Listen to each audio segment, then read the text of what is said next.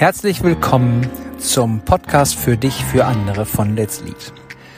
Hier spricht Marcel und heute gibt es wieder eine Solo-Folge. Und zwar zu dem Thema, warum wir eher problem- als lösungsorientiert sind und warum eine Problemorientierung auch für euch als Führungskräfte eine sinnhafte Strategie oder Ausrichtung sein kann. Fangen wir mit dem Punkt an, warum Problemorientierung und Lösungsorientierung überhaupt sich unterscheiden. Wir haben alle viel Druck. Und die erste Frage, die wir oft hören, ist, auch bei Mentees, ja, es muss eine Lösung her. Los, was können wir das lösen? Wie kann ich es bewerten? Wie kann ich helfen? Wie kann ich etwas besser machen? Wie kann ich etwas schneller, effizienter, wirksamer machen?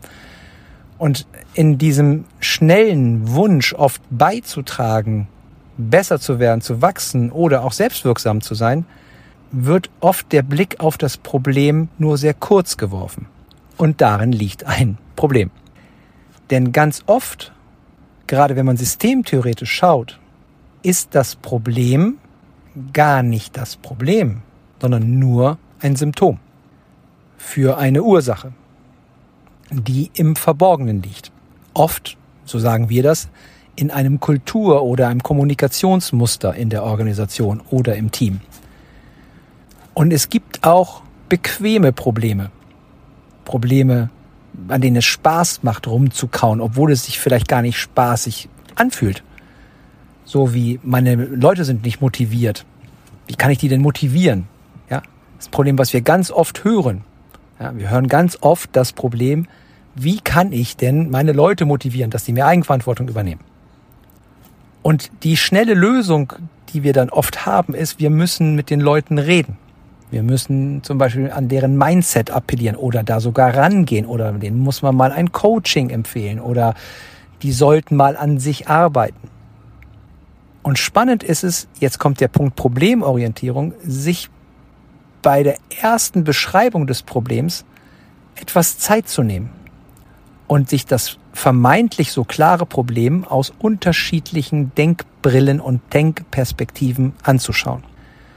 Und eine Denkbrille, die wir anbieten in unseren Programmen und die ich auch für, für mich die wirksamste Denkbrille ist im Vergleich dazu, warum ist der oder die so, ist die Systemtheorie. Weil die stellt eine andere Frage. Die fragt nicht, warum verhält sich denn Maria so, wie sie sich verhält? Was ist mit der los? Sondern die stellt die Frage, warum ist das Verhalten von Maria, mag es noch so komisch auf mich wirken, folgerichtig in ihrem Kontext, in dem Team, in der Organisation. Und jetzt fängt eine spannende Detektivarbeit an. Auf welche Frage könnte das Verhalten von Maria denn die Antwort sein?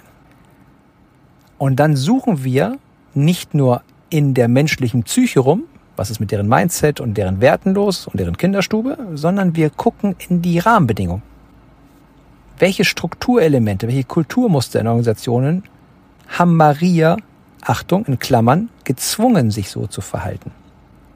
Und jetzt merkt ihr, wir reden doch gar nicht über Lösungen bei Maria in diesem Beispiel, sondern ganz viel darum, kriege ich Grip an die Ursache. Und es kann sein, dass wir das gechallenged haben mit der Systemtheorie und anderen Perspektiven und am Ende sagen, doch, es liegt an Maria. Es hat was mit ihr persönlich zu tun. Dann sage ich, fein, aber du hast eine Checkrunde gemacht. Und diese Checkrunden ist das Problem wirklich die Ursache oder ist das Problem nur ein Symptom? Diese Zeit zu investieren, das ist das Erste. Zeit, nicht sofort eine Lösung finden und eben überhaupt andere Denkbrillen kennen und sie auch aufsetzen können. Zum Beispiel Systemtheorie. Erster Impuls von mir dazu. Also, wenn ihr vermeintlich ein Problem hört, auch von euren Mitarbeiterinnen und Mitarbeitern, dann widersteht dem Impuls, sofort eine Lösung zu finden. Schaut euch das Problem nochmal aus mehreren Perspektiven an. Und noch ein zweiter Aspekt, den ich euch einladen will als Führungskraft.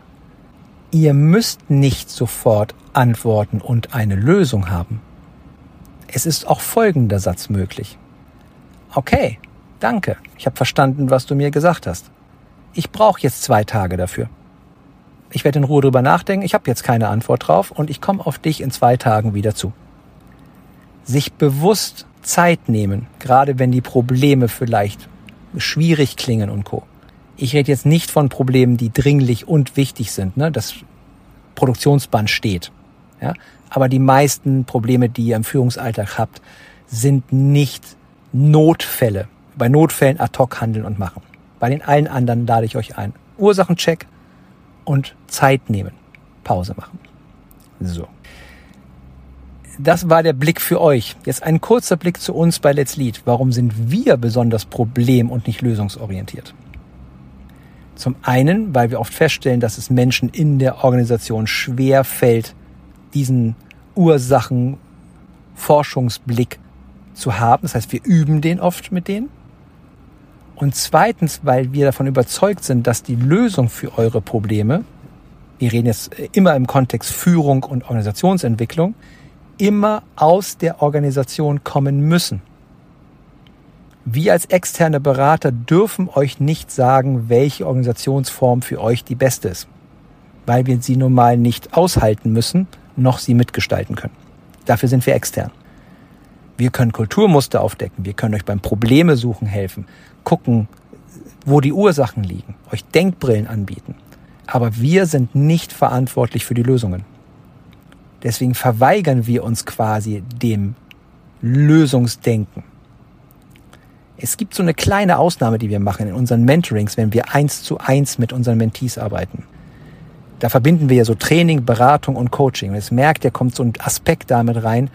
Ich mache das zum Beispiel häufig, dass ich eine Lösung mal anbiete. Das geht aber nur in einem sehr vertrauten Kontext und Verhältnis. Und wenn ich vorher immer sehr deutlich mit meinem Mentee kläre, ich werde dir vielleicht fünf Angebote machen, aber du bist in der Entscheidung, dir das auszupicken, was zu dir passt und auch mir im Zweifel zu sagen, danke für deine fünf Angebote, Marcel, aber ich mache das komplett anders. Denn für uns als Mentoren bei Let's Lead ist es nur wichtig, dass ihr als Führungskräfte und unsere Teilnehmer informiert und bewusst Entscheidungen trefft. Und das trifft auch eigentlich den Kern unseres gesamten Programms. Aber jetzt kommt, Achtung, kein Werbeblock, sondern ich mache jetzt mal einen Punkt. Und mit diesem Punkt entlasse ich euch aus diesem Podcast kurz und knackig unter 10 Minuten. Kleiner Denkimpuls. Macht euch mal auf die Suche nach den Ursachen bei den Problemen, die ihr gerade in eurer Organisation, eurem Team oder auch in euren Beziehungen habt. Viel Erfolg beim Suchen und Finden.